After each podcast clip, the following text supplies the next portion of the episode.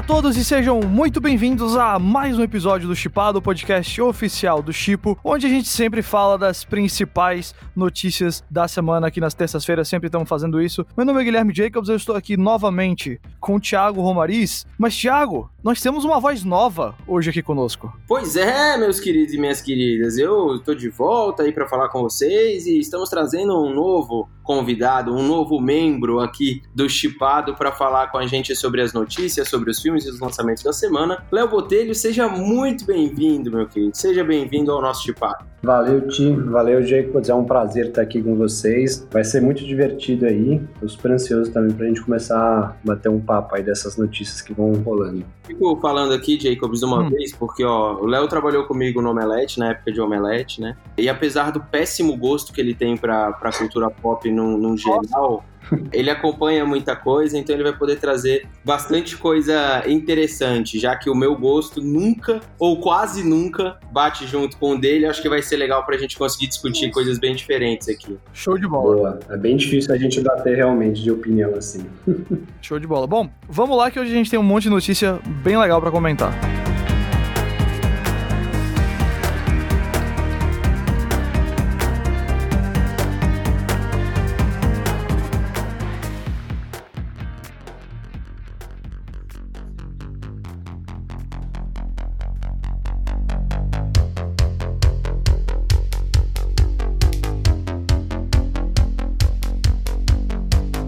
A primeira notícia de hoje é de um dos filmes que, para mim, com certeza, entra na lista dos mais aguardados a partir do momento que ele tá anunciado, que é o Mad Max Furiosa. A gente já escuta desse filme há um bom tempo, é o spin-off sobre a Furiosa, a personagem da Charlize Theron em Mad Max Estrada da Fúria. Só que agora o George Miller meio que começou realmente o processo de produzir esse filme. Ele ainda não recebeu assim a luz verde total da Warner para ser feito, não tem assim uma previsão de lançamento, nada do tipo, mas o Miller tá confirmado como diretor e roteirista, e aí eu acho que se a luz verde não chegou ainda, tá a caminho. Eles já estão fazendo esses movimentos de anunciar ele como retornando aí a direção e roteiro do filme. Mas como já havia sido mencionado antes, a Charlize Theron não volta pro papel porque o filme será meio que uma história de origem da personagem da Furiosa. E aí nós temos no papel da, da jovem Furiosa a Anya Taylor-Joy, mais conhecida aí como protagonista de A Bruxa e também de Fragmentado. Também no elenco estão o Chris Hemsworth, o nosso querido Thor, e um ator que a gente já falou várias vezes aqui no podcast, que eu sempre insisto que é o cara que vai explodir agora, o Yaya Abdul-Mateen II, que ganhou o Emmy por Watchmen e também tá agora em O Set de Chicago. É um baita de um elenco, é um baita de um, de um filme assim que vai atrair muita gente, porque eu acho que Estrada da Fúria elevou e trouxe de volta Mad Max pra cultura pop de um jeito que eu a gente não tinha visto ainda, mas algumas pessoas com certeza um pouco decepcionadas que não vão ter a Charlize. Eu fico, eu simpatizo com esse sentimento, mas ao mesmo tempo, quando você me diz que vai ter outro Mad Max com o George Miller dirigindo e escrevendo, eu não pergunto muita coisa depois, eu só vou e assisto. É, eu vou passar a bola logo pro Léo, que tá aqui hoje estreando. Como foi sua reação a essa notícia? O que é que você faz aí da, da Anya Taylor-Joy como a Jovem Furiosa? Cara, eu fiquei bem surpreso também. Eu tava naquele grupo de pessoas que tava torcendo que esse spin-off teria a Charlize Theron também, enfim, acho que o papel dela ali naquele filme, a atuação dela faz grande parte do sucesso e para mim grande parte porque que Mad Max é especial assim, para mim um dos melhores filmes da década passada também, acho que tá envolve muito ela assim. Então acho que existia uma expectativa e acho que existia também uma uma certa torcida também, né, por ela, por ela voltar a atuar nesse personagem, mas eu entendo que né, se tratando de uma personagem, se tratando de uma prequel, se tratando de um filme que vai se passar muito mais focado na origem da personagem, acho que faz muito mais sentido você realmente contar com, enfim, vai contar com uma história mais período ali mais jovem dela, né? Então faz sentido você trazer uma, uma outra atriz para atuar nesse papel. E é como você falou, ele estando envolvido, acho que dá uma certa tranquilidade, assim, né? Sendo um spin-off tudo, sendo quase um, talvez um início aí de um universo, ou pelo menos de uma tentativa de criar alguns outros spin-offs dentro desse universo de Mad Max, né? Então acho que, cara, eu pessoalmente fiquei muito feliz assim, é um dos filmes que eu tô mais esperando para ver. Show. Thiago, o que, que você achou aí? Qual é a sua expectativa pra Mad Max Furiosa agora? Cara, eu acho a ideia muito boa, né? Tipo, eu gosto de de deixar aquela história da Furiosa fechada ali. Eu acho, assim como o Léo, eu acho esse um dos melhores filmes feitos nos últimos anos aí. Achei o elenco muito bom. O principal para mim é o George Miller voltar, né? Uhum. Dificilmente também largaria o osso, né? Tipo, é a franquia da vida do cara. Não é Happy Feet? acho que não, viu? Acho que não. Vou, vou, vou, arriscar aqui, mas eu acho que não. Eu acho que tem uma, tem, tem uma escolha muito boa de elenco. A Anya Taylor-Joy é uma baita de uma atriz, é uma atriz muito, muito, muito boa, que já se mostrou eficiente para vários tipos de papel, né? Ela brilha muito na bruxa, no fragmentado, enfim, tem, tem todo tipo de papel já na carreira, numa carreira muito jovem, então. E dos outros dois eu não preciso nem falar, né? Acho que são caras que já têm, já estão brilhando aí há um tempinho e, e vão, vão ainda passar muito tempo brilhando. Eu, eu gosto muito do projeto na ideia de você voltar no tempo para falar da Furiosa. E talvez seja a primeira vez que a gente não veja o Mad Max, talvez. É, é. O Max, é, eu não sei, né? Quero ver o que, vai acontecer com ele. É isso que eu fiquei curioso. É o Chris Hemsworth que vai fazer ele? É, muita gente tá especulando que o Chris Hemsworth pode ser o Immortan Joe mais novo. É, então, é, é, isso, é isso que eu quero ver, né? O que, que eles vão fazer com ele. Porque, assim, no primeiro filme, no Fury Road, ele já não é mais o protagonista, né? Tipo, não. ele tá lá pra mover a história e, tipo, ele é o ele é o objeto que leva a história para frente, mas o protagonista é a Furiosa. Uhum. Então eu quero ver como é que eles vão encaixar agora o personagem nesse nesse prequel. Eu tô muito muito ansioso. Tá certo. É, eu acho que o que me alivia em relação à história não ser com a Charlize é justamente pelo fato de eu sentir que Estrada da Fúria é o filme da Charlize já. O Max, ele é o protagonista secundário da história ali e a Furiosa que é a principal. Mas sem dúvida alguma, eu acho que os três tiveram esse mesmo sentimento. É, se tem um George Miller, a gente automaticamente fica animado pro filme porque ele tem esse mérito depois de ter feito tanta coisa boa. É isso, como eu falei, o filme ainda nem recebeu assim a luz verde de autorização para começar a ser produzido, mas para terem anunciado elenco, para terem anunciado o George Miller voltando, não deve não deve demorar, só que como esse é um filme muito complexo de ser produzido, o Estrada da Fúria foi assim, não acho que ele vai sair nem um pouco em breve, eu, eu esperaria aí alguns anos ainda pra gente Só ver. Só um adendo, a produção do Mad Max como um todo, tipo, o próprio Fury Road, cara, foi um drama né, Exato. Pra acontecer. Tipo, ele teve refilmagens, esse filme já foi taxado como um fracasso antes de acontecer. Foi um pesadelo para filmar, todo mundo fala isso. Cara, o cara foi pro deserto de fato gravar e passou muito tempo lá. Charlize Theron já deu várias entrevistas falando que foi um desespero fazer o filme, né? Tem uma história oral da produção dele no New York Times, saiu esse ano, que eu recomendo que vocês... Exato. Vocês então, não acho que o Furiosa vai ser muito diferente. Até não. porque depois do sucesso de crítica e público que o Fury Road, a Estrada da Fúria teve, o George Miller vai ganhar a carta é. branca caso esse filme ganhe e tenha o orçamento todo que ele precisa mesmo. Então, acho que a gente é vai, vai, ter, vai ter muito muito o que falar durante as filmagens ainda desse projeto. Com certeza. Então é isso. Mad Max Furiosa no futuro.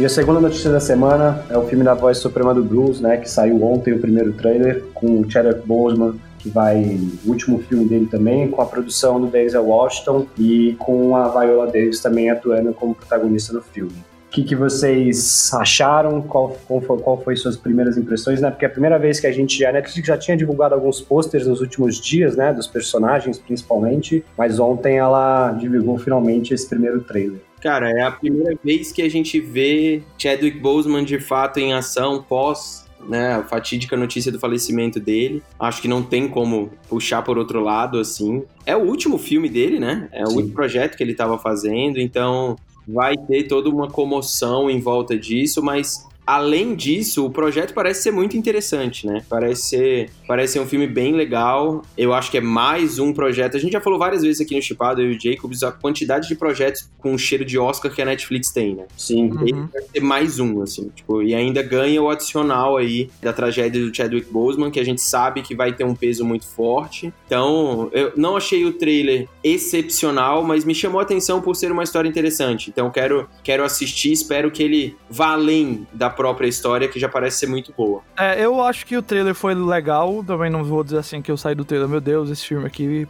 é, vai ser incrível, apesar de que ele tem todo o potencial de ser. A primeira impressão que eu tenho foi exatamente mesmo do Thiago, porque apesar do Chadwick não ser o protagonista do filme, ver ele ali tão presente, gera, gera em você, assim, um misto de emoções, né? Um, uma tristeza dele ter falecido, uma alegria da gente ainda ter mais uma atuação dele que a gente nunca viu para ver. A Netflix, como o Thiago falou, vai botar esse filme pro Oscar, eu acho que especialmente nas partes de atuação, tanto com a Viola quanto com o Chadwick, pra melhor atriz e melhor ator coadjuvante, e acho que tem boas chances de um, se não os dois, entrarem. Seria o segundo filme já da Netflix que o Chadwick conseguiria um caso aí pra ator coadjuvante, porque ele tem o destacamento Blood também, mas esse tem mais cara de Oscar, né? Esse tem mais aquela atuação que a academia gosta de ver, tem as cenas no trailer que a gente consegue já imaginar passando naqueles clipezinhos de melhores momentos dos atores quando são indicados. Léo, deixa eu perguntar pra você acha que esse é o ano assim que a Netflix mais vai dominar o Oscar em, em termos de tipo, tem esse filme, tem a Voz Prêmio do Blues, tem o Set de Chicago que acabou de sair, que vai ser forte em roteiro, tem Mank do Fincher pra sair no final do ano.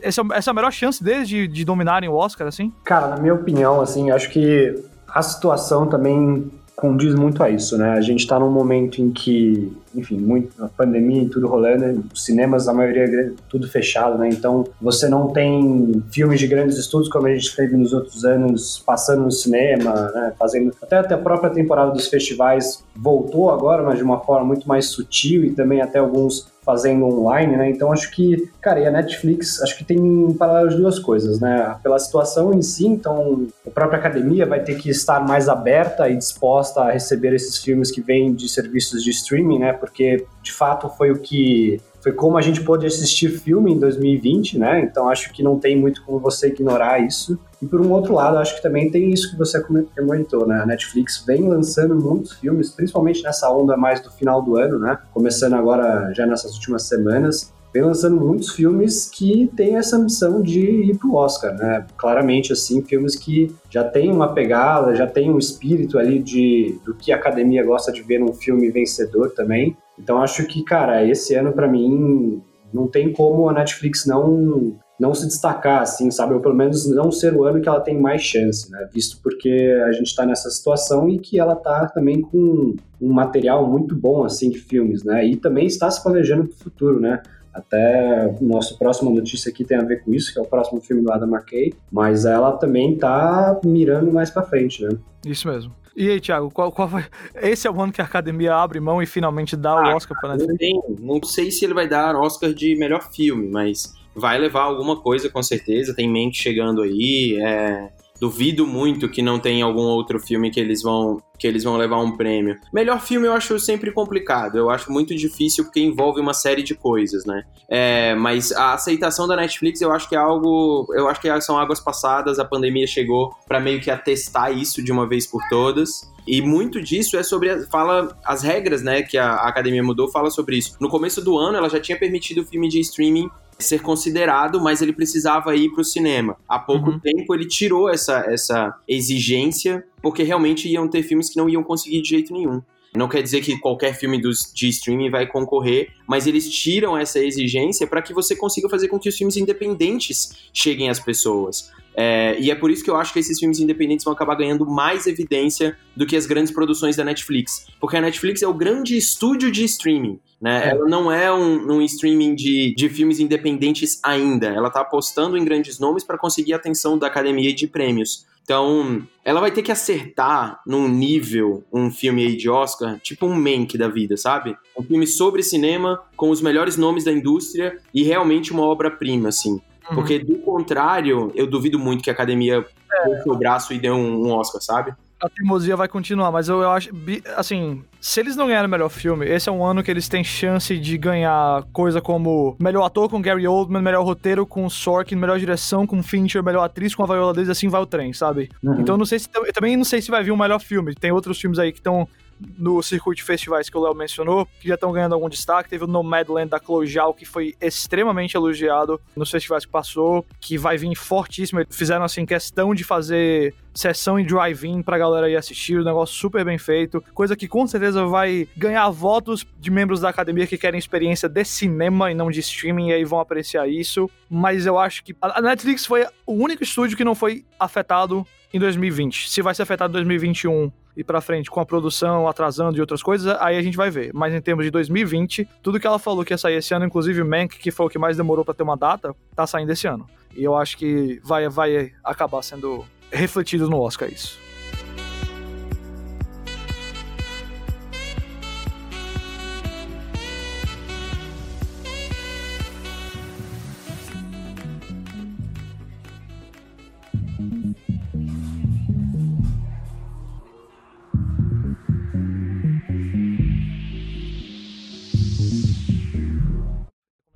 Pois é, meus queridos e minhas queridas, e a terceira notícia que a gente tem, continuamos aí neste mundo maravilhoso de streaming e de dinheiro infinito da Netflix e todos os seus parceiros para o anúncio do novo filme do Adam McKay que vai ser produzido pela Netflix. Não tem uma data de estreia ainda, mas tem absolutamente todos os nomes de Hollywood envolvidos no elenco. É ridículo o que esses caras parecem ter feito com essa nova, com esse novo filme que chama Don't Look Up, né, na verdade, é uma comédia. E aí a gente tem neste filme, segure-se na cadeira, meu amigo. Temos Jennifer Lawrence, Leonardo DiCaprio, Meryl Streep, Kate Blanchett, Jonah Hill, Himesh Patel, Patel, Timothée Chalamet, Ariana Grande, Rob Morgan, Matthew Perry. Mano. Está de volta. Esse foi uma surpresa, hein? É uma parada que eu não sei o que, que tá acontecendo, velho. Sinceramente, é um negócio absurdo. Tem mais outros grandes nomes. Você consegue ver isso lá em chipo.com.br barra notícias. Os principais nomes deste filme, o Don't Look Up, que vai falar é, a história de dois cientistas que decidem começar uma turnê de imprensa para alertar a humanidade sobre a aproximação de um asteroide que vai destruir a Terra. Normalmente, esse tipo de sinopse eu diria que é um filme do Roland Emmerich né? assim, do tipo, ah, vamos fazer esse filme com o Roland Emmerich e grande elenco. Pô, isso já aconteceu. E apesar de um outro filme meia boca do Roland Emmerich, eu gosto dos filmes dele. Eu acho que tem ali a, pegada dele e tal, eu, eu gosto. Mas vir, vindo do Adam McKay dizendo que é uma comédia dentro da Netflix, e com o Leonardo DiCaprio. É. E aí o que eu queria dizer isso? Com o Leonardo DiCaprio, dificilmente ele entra em, em, em enrascadas, sabe? Exato, exato. Então vai vir alguma coisa muito interessante daí, com participações especiais, porque não tem como você dar espaço para todo mundo nesse filme, né? Então, estou muito ansioso para ver o que, que vai acontecer e ainda continuo impressionado com a quantidade de dinheiro que a Netflix tem para fazer esse tipo de projeto, porque ele não vai para o cinema. A gente vai assistir isso em casa. Então, é, é inacreditável isso para mim. É, tipo, é, muito, muito estranho. Eu acho que a presença do DiCaprio é o que mais se destacou para mim aqui, porque, como você bem falou, ele escolhe com muito cuidado o que ele faz. Tem um monte de ator nesse elenco aqui que é de, da maior qualidade. Tem a Meryl Streep, gente, pelo amor de Deus. Mas ninguém nesse elenco tem o dedo assim de tipo, eu só vou fazer esses filmes aqui como o DiCaprio tem. E ele tá escolhendo esse filme. Pra Netflix é ótimo. Por dizer que tem um original com Leonardo DiCaprio, meu pai amado. Pra eles é, é o sonho mas também é um testamento porque o, que o McKay tá fazendo algo provavelmente no mínimo interessante, porque aliás, o McKay para mim tá numa fase muito boa, depois que ele começou a fazer, ele já né, fazia filmes extremamente populares como Anchorman, mas apesar de eu não ter gostado muito de Vice, o filme dele sobre o, o de George Bush, o A Grande Aposta é um dos meus filmes favoritos dos últimos anos. Eu gosto muito de reassistir aquele filme, gosto muito de ver cenas dele no YouTube. E já foi um filme que ele trouxe um grande elenco, e é uma coisa semelhante aqui. Então, acho que as duas coisas que eu mais fiquei assim em destaque, né? O, o DiCaprio estando nesse filme, dando aí mais crédito para os originais de streaming, e também o McKay continuando essa fase interessante de assuntos sociopolíticos que ele tá abordando aí com comédia. Mas, Léo, deixa eu perguntar pra você: algum nome desse elenco aqui que você quer destacar? Alguma coisa do elenco que você acha que merece a gente falar além do, do DiCaprio? Acho que tem duas coisas assim. Uh, acho que uma, antes até de mencionar o elenco, assim, uma coisa que me chamou muito a atenção foi quando eu tava lendo a sinopse para entender um pouco do que, que seria esse filme, né? Porque pelo, pelo que ele falou ali numa entrevista, vai ser muito uma sátira, assim, do fim do mundo, né? Aparentemente vai estar tá caindo um meteoro e vão ter dois cientistas que vão entrar numa tour, assim, meio que para tentar alertar as pessoas sobre esse acontecimento. E eu fico pensando nesse, né, no jeito dele ali, principalmente ele é um cara que sempre usou o humor ali para falar sobre política, né? Falar sobre a mídia também, muito recentemente com, com o Vice ali fazendo uma crítica ao Dick Cheney. Então eu fico pensando de que jeito ali que ele vai trazer esse, esse arzinho dele, né? Essa, esse sarcasmo humorístico ali dele. Uh, e eu fico muito pensando se vai rolar, por exemplo, uma, como né, a gente está abordando aqui cientistas, está falando sobre o fim do mundo, se ele vai tentar abordar um lado ali mais sátiro dessas, enfim, dessas pessoas que, esse número de pessoas que acreditam em terra oval, por exemplo. Pois é, é isso aí, Léo. Se Eu ele vai que... fazer um, uma pegada desse jeito, assim, né? Se ele vai fazer um humor mais desse, enfim, dessa pegada um pouco. Ele vai fazer piada.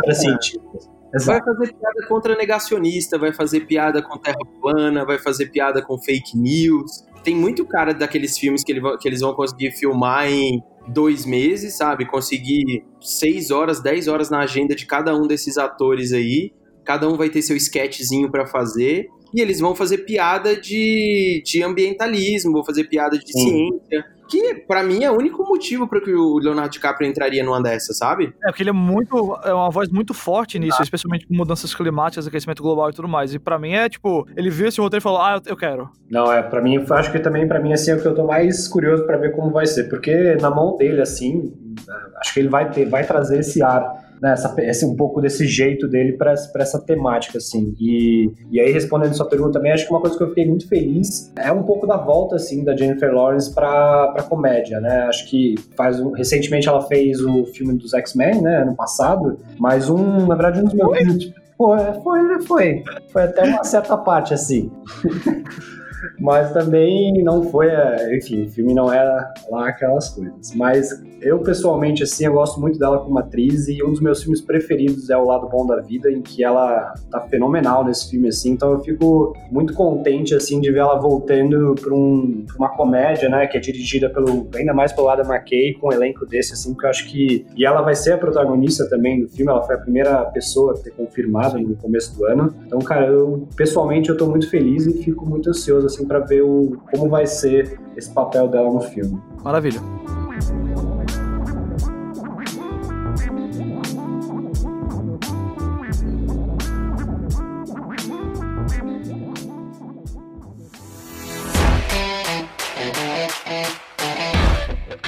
Então vamos encerrar trazendo aqui recomendações de filmes. Eu vou começar logo, meus caros, porque a gente está dia 20 de outubro gravando aqui, estamos já entrando naquela fase do ano onde eu só vejo filmes de terror. E eu reassisti um filme de terror que eu gosto muito, é um filme de terror espanhol, e é um filme de terror found footage, né? Aquela coisa bem. É, foi filmado de verdade, bem. Não tem uma cara de, de filme mesmo assim. Ele foi lançado em 2007, mas está lá no Amazon Prime Video, fácil de ver. O nome do filme é Wreck de recording, né, de gravando. E o filme é um, um found footage de uma repórter que vai para um prédio acompanhar bombeiros numa matéria que ela tá fazendo e, enfim, coisas tensas acontecem. Esse é um daqueles não procurem sinopse, não pesquisem nada, só sentem, apaguem todas as luzes e assistam. Se você gosta de terror, você quer ir além dos óbvios clássicos de terror, It, Invocação do Mal, O Exorcista e tudo mais, Wreck, você não tem como errar. Agora, prepare-se a muito sangue também. Só vou dar esse aviso aí pra nossa audiência. Tiago, manda a sua recomendação aí. Cara, minha recomendação, eu quero reforçar o, chipado que você fez com o review sonoro do set de Chicago pra galera assistir. Acho que é um filme legal, é daqueles filmes que a gente tá falando que tem cheiro de Oscar, né? É aquele filme que meio. É, é o filme que eu chamo aqui entre os meus amigos, aqueles filmes. É o filme lança perfume. Você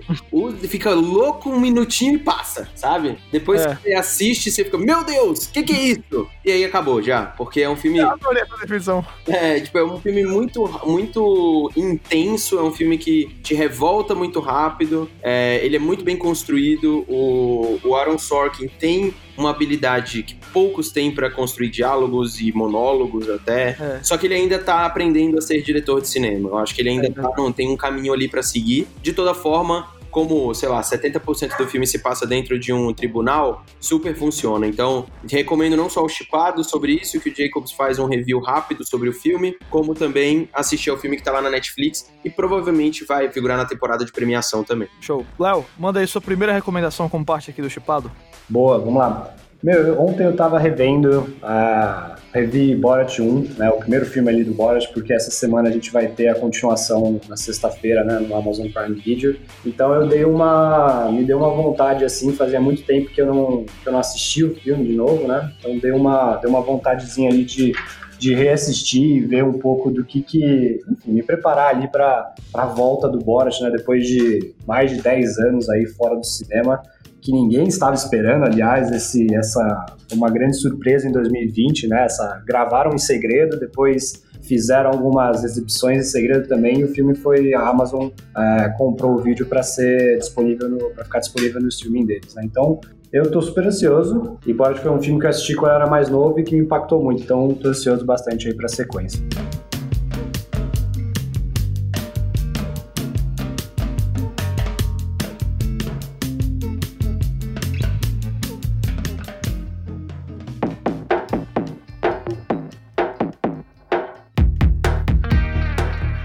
Maravilha, três recomendações completamente diferentes e aqui essa é a graça do Chipo. Você, independente do seu gosto, você tem um filme para assistir que provavelmente a gente acha que você vai gostar. E se você gostou do podcast, gostou disso tudo, a gente recomenda que você ou entre lá no chipo.com.br ou baixe o nosso aplicativo para smartphones e tablets, o Chipo, e crie o seu perfil, porque aí você não vai depender de um chipado na semana a gente recomenda, outro chipado onde a gente recomenda, você vai ter todo dia uma dica de um filme especial para você assistir baseado no seu gosto. A gente tem lá um sistema de recomendação com curadoria humana, não a gente não, não depende só de algoritmo, de robôs para lhe dizer coisa, a gente gosta de falar filmes que nós mesmos podemos colocar a nossa avaliação lá. Então crie seu perfil, siga pessoas, faça suas playlists, aproveite ali o Chipo e siga a gente em arroba Oficial. Meu nome é Guilherme Jacobs, eu agradeço ao Thiago Romariz e ao Léo Botelho por estarem aqui comigo hoje e quinta-feira a gente volta com mais um Chipado. Até lá!